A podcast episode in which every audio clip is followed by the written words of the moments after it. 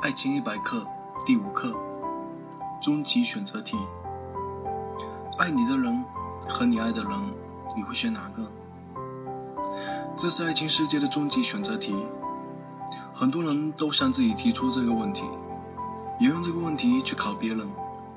归根结底，这是一个是爱人幸福还是被爱幸福的问题。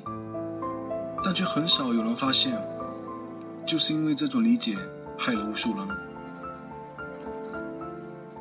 你以为选了一个爱你的人，你就一辈子不用付出了吗？你以为选了一个你爱的人，他就一辈子不用付出了吗？当你对上面两个问题的答案是 yes 时，你就已经向失败的方向走去了。如果选爱你的人是为了一辈子让别人伺候，如果选你爱的人是为了给别人当一辈子奴隶，你早晚都要被苦练联盟收编。这个世界上，每个人都不是靠单向的爱存活的。就算是被父母溺爱到牙也要让别人刷的孩子，也会用自己的嘴去亲别人。爱人和被爱，你们都需要。或许每个人需要的比例不同，但都缺一不可。因为爱人和被爱是基于这样的关系，你爱了别人。别人才会觉得你值得爱，你被人爱了，才发现别人也需要你去爱。去爱人，是向别人证明我很重要；被爱，是向自己证明我很重要。这两个重要组成了人类活着的重量。无论你选爱你的还是你爱的，你都要付出爱，也都要获得爱。两个方向都能走通，这段爱才能成功。因此，参悟这道选择题并不难。爱你的，你爱的，是主动还是被动？这只是起步时的方向问题。想要爱情长久，你必须补上另外一个方向。选了爱你的，你就得学会去爱他；选了你爱的，你就得教会他爱你。无论一开始你选哪一个，想进入长久的恋爱关系。所要经历的关卡是一样的，并没有差别。于是有人又要问了：那学会去爱一个人容易，还是教会别人爱自己容易？难度相等。我常常以为改变自己容易，改变别人很难。但实际上，有时候你最难搞定的反而是自己，心魔难藏。仔细想一想。面对你不爱的人，试着接受他对你做的每件事，然后也去爱他；或者面对不爱你的人，按照他的习惯去付出，试着激活他的爱，便是他发回的爱。这都很辛苦。前者你得试着去需要他，后者你得试着让他需要你。请将前面这句话读两遍，发现了吗？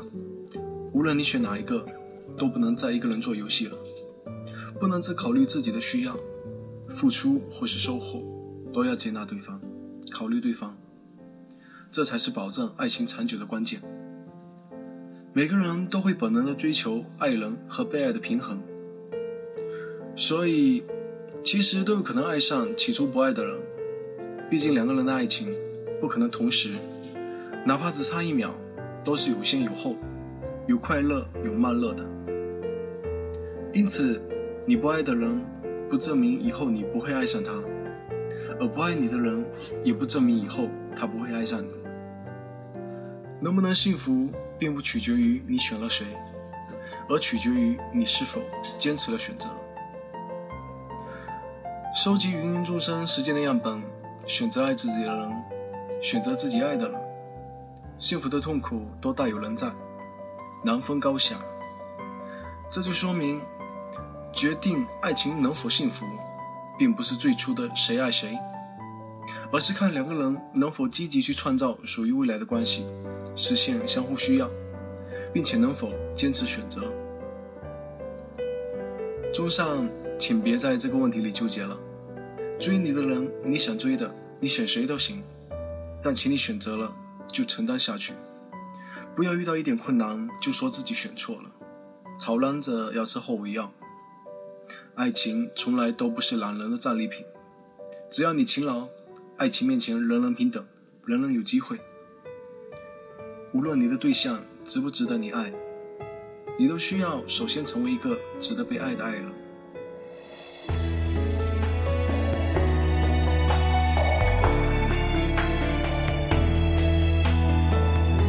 我想我再过不久。就能享受寂寞，一个人睡两个枕头，晚起也没人吼。至少还有你一双拖鞋，静静的陪着我，纪念你和我曾疯狂的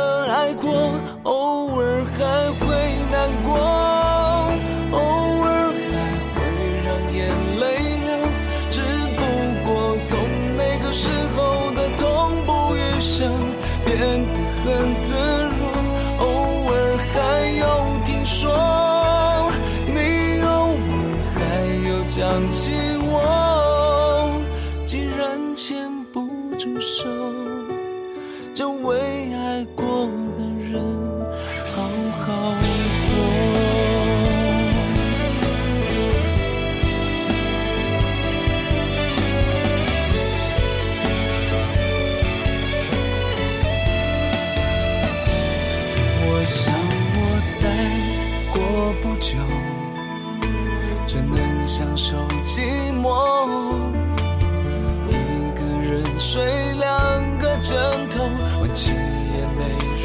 后。至少还有你一双拖鞋，静静的陪着我，纪念你和我曾疯狂的爱过，偶尔还会难过。偶尔还会让眼泪流，只不过从那个时候的痛不欲生，变得很自若。偶尔还有听说，你偶尔还有讲起我。既然牵不住手，就为爱过的人好好活。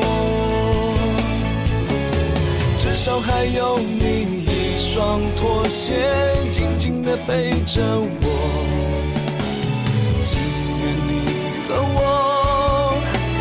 疯狂的爱过，偶尔还会难过，偶尔还会让眼泪流，只不过从那个时候的痛不欲生，变得很自